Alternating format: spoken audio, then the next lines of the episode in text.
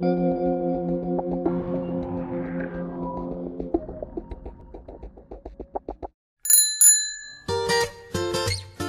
Ana. Olá, Marcelo. Olá, ouvintes da Rádio Paulo Freire. Olá, Recife. Estamos de volta. Dessa vez, dando continuidade à história da bicicleta. Vamos saber sobre a chegada da bike ao Brasil, com a ajuda do pesquisador e fundador do Museu da Bicicleta em Joinville, Walter Bustos.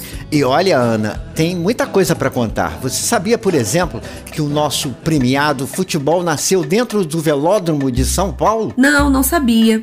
O velódromo onde aconteciam as primeiras corridas de bicicleta? Sim, isso mesmo. Foi lá que a bola rolou pela primeira vez nos campos do Brasil. Hum, tá bom. Brasil está vazio na tarde de domingo, né?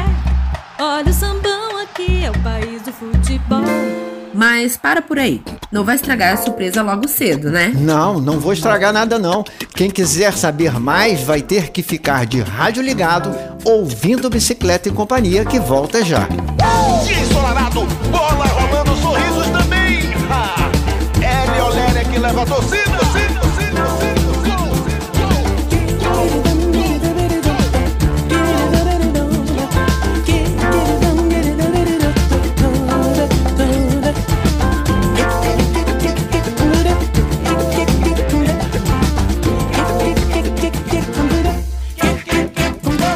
vamos lá. Bicicleta e Companhia. Liberdade, movimento, bicicleta é instrumento.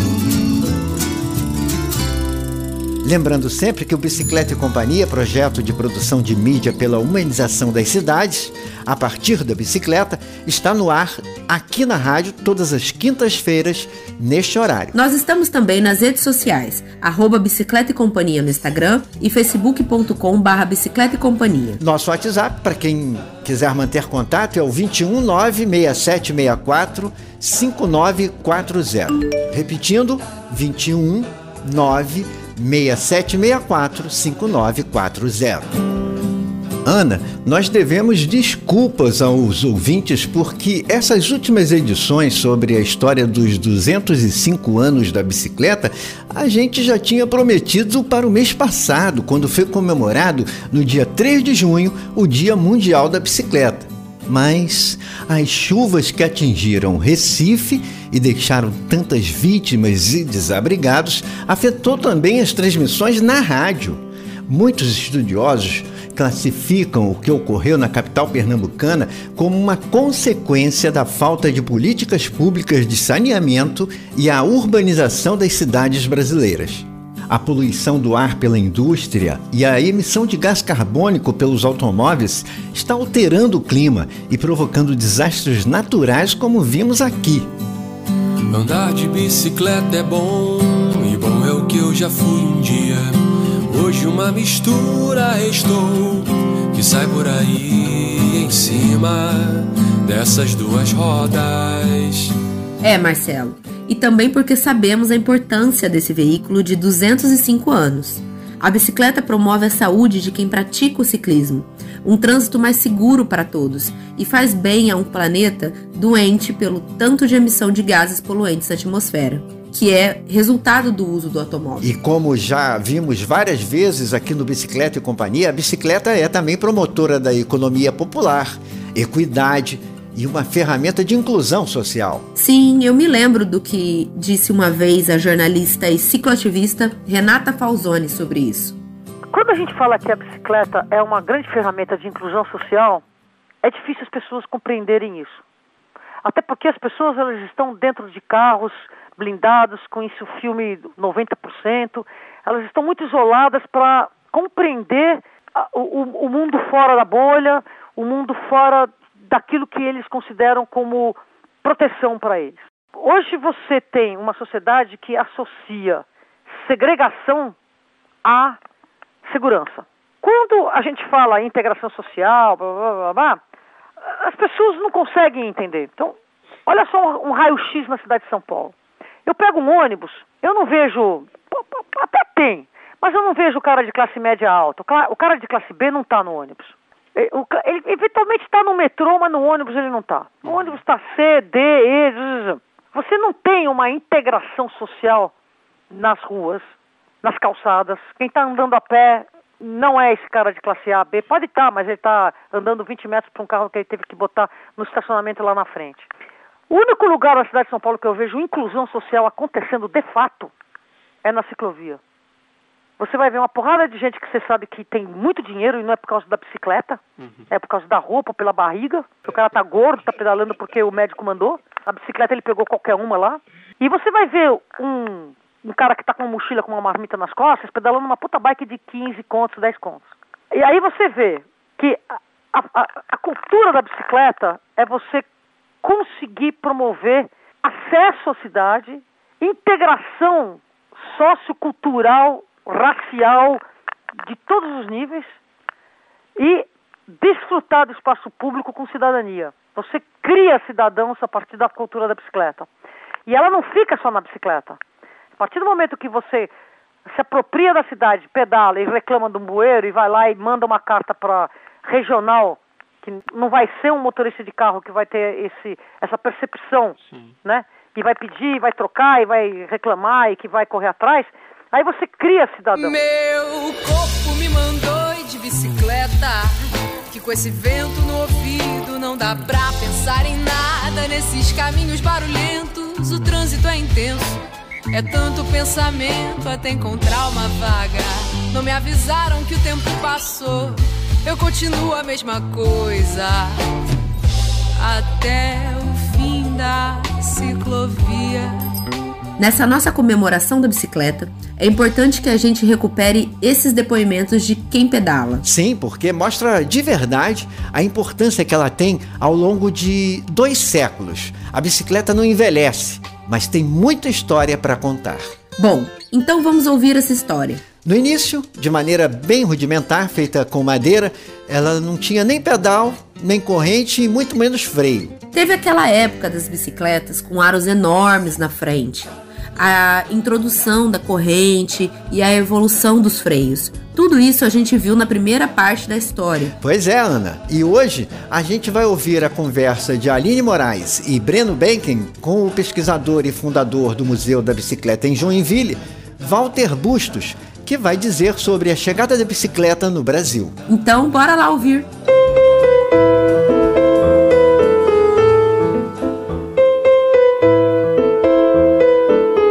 Ao som de Abre Alas, composta por Chiquinha Gonzaga em 1899, é que recomeçamos essa história. A música é mais ou menos da mesma época da chegada das bicicletas no Brasil, no final do século XIX. Da mesma forma que a nossa música tem a influência de várias nações, a bicicleta chega ao Brasil através de imigrantes vindos da Europa, especialmente de Portugal, Espanha, França e Inglaterra.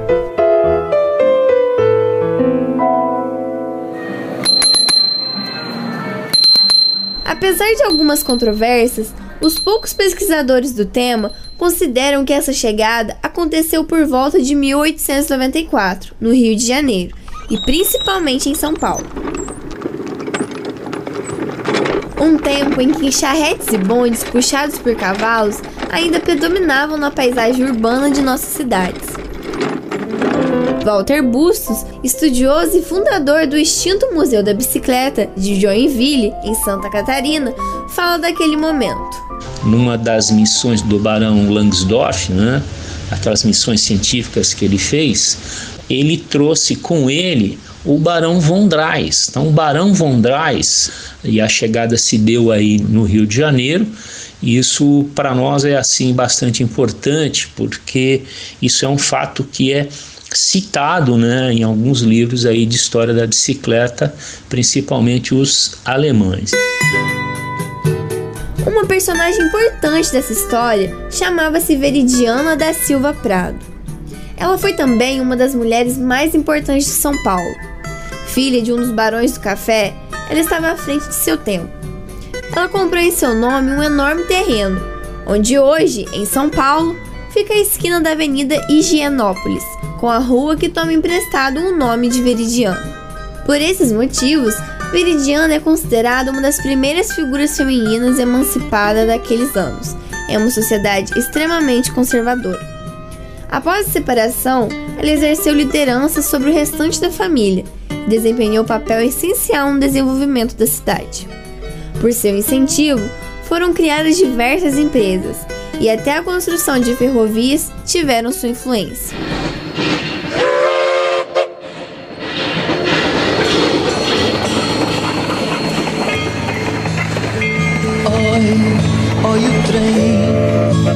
Trazendo de longe as cinzas do velho leão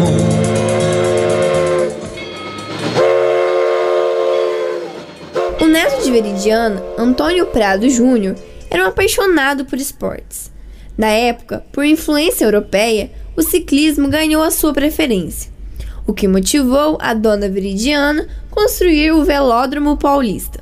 Quem explica é Walter Bustos. Sob influência do neto dela, o Pradinho, ela construiu um velódromo, para quem conhece São Paulo, ali na, na confluência com a rua Ipiranga, tem uma praça chamada Praça Roosevelt, onde tem a Igreja da Consolação. Então, é nesse ponto, exatamente nesse ponto, é, em 1896 foi é, construído o Velódromo Paulista. Na construção do velódromo, Dona Veridiana contratou um arquiteto que projetou e executou a obra, seguindo os mais requintados modelos da Europa. Projeto que ficou sob a responsabilidade do arquiteto Tomás Gaudêncio Bezzi. Ele seguia o mesmo padrão dos velódromos europeus. Ele era todo construído em madeira, com as pistas com inclinações nas curvas, era muito avançado, né? Era o que tinha de mais moderno na Europa. Ela construiu lá em São Paulo e existiam ali muitas corridas, muitos pegas aconteceram, né? Então esse foi um momento assim é, muito importante, né? Uh, para a vinda da bicicleta uh, no Brasil. A construção do velódromo fez com que as bicicletas se popularizassem rapidamente em São Paulo. E não só agradou a boa parte da população, especialmente a de baixa renda, que não podia ter um automóvel, como movimentou e aqueceu o mercado. Ainda não existiam fábricas no Brasil, mas surgiram lojas que comercializavam bicicletas importadas da Europa. O historiador Walter Bustos fala inclusive de uma escola para ensinar a pedalar, que existia próximo ao velódromo. E numa praça ali um pouquinho é, antes ali da Consolação, que era a Praça da República, que existe até hoje, tinha inclusive uma escola que eles chamavam de circo de bicicletas, onde as pessoas alugavam bicicletas e aprendiam a andar de bicicleta. Além das lojas de venda e aluguel de bicicletas, surgiu também a primeira publicação dedicada exclusivamente ao assunto. A revista Bicicleta, com Y, era um semanário que surgiu em 1896, mesmo ano da criação do Velódromo Paulista. Hoje em dia, são raros exemplares existentes da revista. Por isso, não se sabe o tempo exato que ela existiu e quantas foram suas edições ao menos 16 são conhecidas. Ela era inspirada na publicação francesa Bicyclette. Seu editor, natural de Campinas, se chamava Otto Hofferbeck e era excelente ciclista. A bicicleta.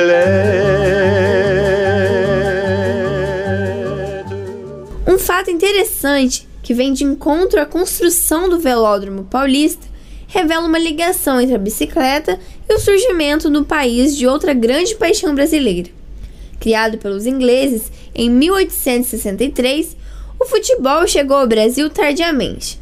Até a Argentina já conhecia, desde 1882. O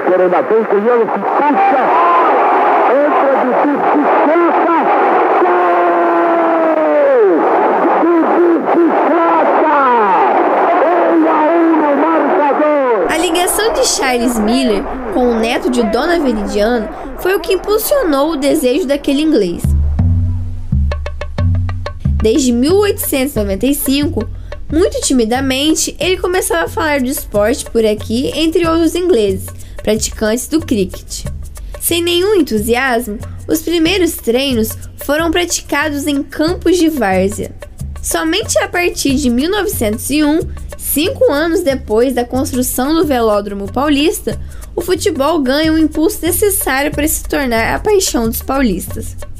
Amigo de Antônio Prado Júnior, neto de Dona Viridiana, Charles Miller entra em acordo para que o Velódromo Paulista também fosse utilizado como estádio de futebol.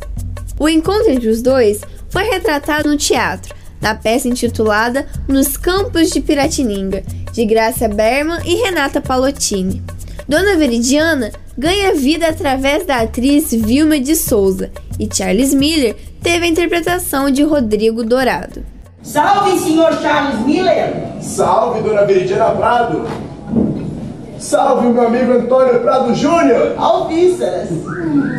Meu neto é um dos maiores ciclistas de São Paulo. As bicicletas estão fazendo furor. Todos estão a dar voltas em torno dos quarteirões depois do jantar, das 5 e meia da tarde até o escurecer. Foi por isso que doei o terreno da Consolação para que construíssem o primeiro velódromo de São Paulo. E o que a senhora acha de também saber espaço para o futebol no centro do velódromo? Futebol. Um esporte muito praticado na Inglaterra e em outros países da Europa. Vou pensar com carinho nessa sua proposta, senhor Charles Miller. Muito obrigado. Até mais. Não, senhor. Vamos falar mais sobre esse assunto. Como o senhor sabe, aos domingos eu promovo na minha casa. No campo do velódromo foi onde ocorreu a primeira partida oficial do Campeonato Paulista, em 1902, entre o paulistano e o São Paulo Athletic Clube. No ano seguinte, o Fluminense, tricolor carioca, realizou sua primeira partida interestadual. Em 31 de julho de 1906, foi realizada ali no Velódromo Paulista a primeira partida internacional de futebol no Brasil. A seleção da África do Sul venceu por 6 a 0 um combinado paulista. Uma partida de futebol foi o ponto máximo dessa ligação entre a bicicleta, o velódromo paulista e o futebol no Brasil. Em 31 de agosto de 1910, o Corinthians da Inglaterra, que excursionava pelo Brasil, venceu a Associação Atlética das Palmeiras por 2 a 0 e encheu os olhos de cinco operários, que voltaram para casa decididos a fundar um clube de futebol.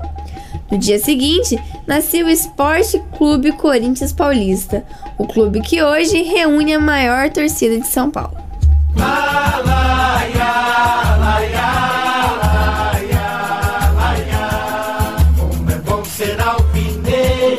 Ontem, hoje e amanhã. Respirar no ar, mistura do Tietê e Tatuapé. Lá no alto a velha penha, de Anchieta e São Jorge lá na lua, abençoando a fazendinha.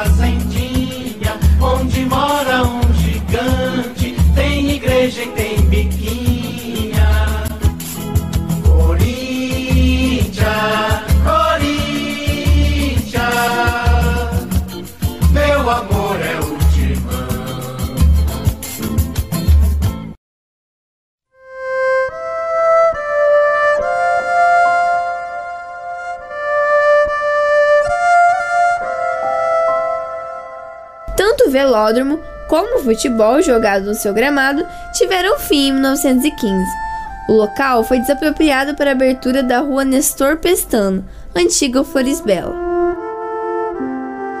O fechamento do velódromo não foi a única dificuldade enfrentada pelos ciclistas da época e a difusão da bicicleta no Brasil. O historiador Walter Bustos destaca que uma série de acontecimentos interromperam essa trajetória e houve um retardamento né, da instalação né, de um, da indústria da bicicleta no Brasil por várias razões, né, que a gente é, não pode deixar de citar. Primeiramente, a crise de 1929, né, com o crash da Bolsa de Nova York, isso foi um fator de atraso para a gente. E, claro, 1939, temos a Segunda Guerra Mundial.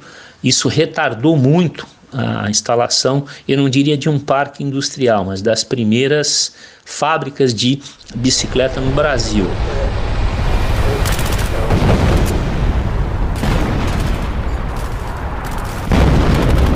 Após a Segunda Guerra Mundial, as bicicletas adquiriram o status de veículo da classe trabalhadora e foi discriminada pela sociedade consumista do pós-guerra.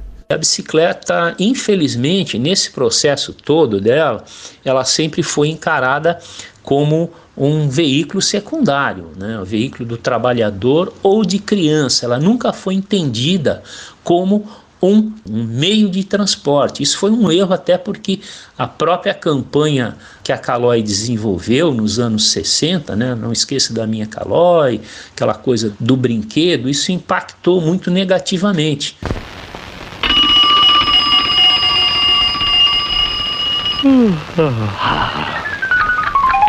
Não esqueça da minha Calói. O Natal tá aí. E a minha Calói? Não esqueça, Calói. O papai está chegando. Aposto que ele esqueceu minha Calói. Faça a campanha para o seu pai não esquecer que você quer uma Calói no Natal.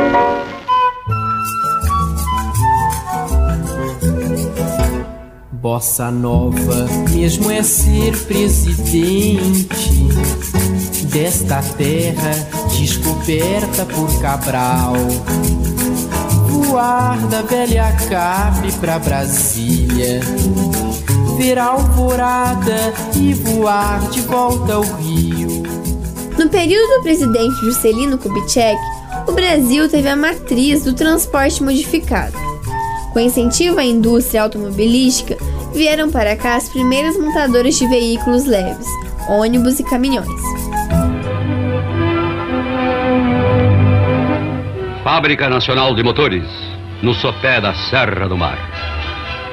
A Fábrica Nacional de Motores emprega mais de 30 ônibus e 20 caminhonetes para a condução dos seus empregados. Mil trabalhadores que residem na própria área industrial utilizam a bicicleta e dão um aspecto pitoresco à vida diária da comunidade. A abertura das estradas por todo o país promoveu na outra ponta o sucateamento de nossas ferrovias, bem como a banição dos bondes que eram uma realidade nas grandes cidades brasileiras. A bicicleta definitivamente não faria parte das políticas de mobilidade das cidades brasileiras.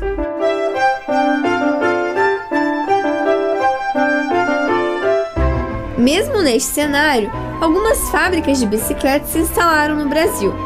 Muitas foram fechadas ao longo do tempo e somente a Caloi e a Monarch resistiram até os anos 90. Década que a bicicleta ressurgiu no Brasil.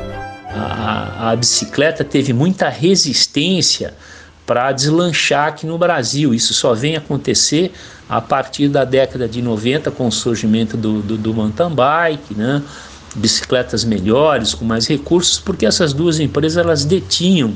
Então era Caloi e Monarch e no decorrer da história, né, elas iam comprando essas pequenas notáveis, porque eram pequenas, produzindo bicicletas excelentes, mas fechavam, tiravam do mercado e elas detinham o monopólio. Nos últimos anos, a bicicleta ganhou um novo status.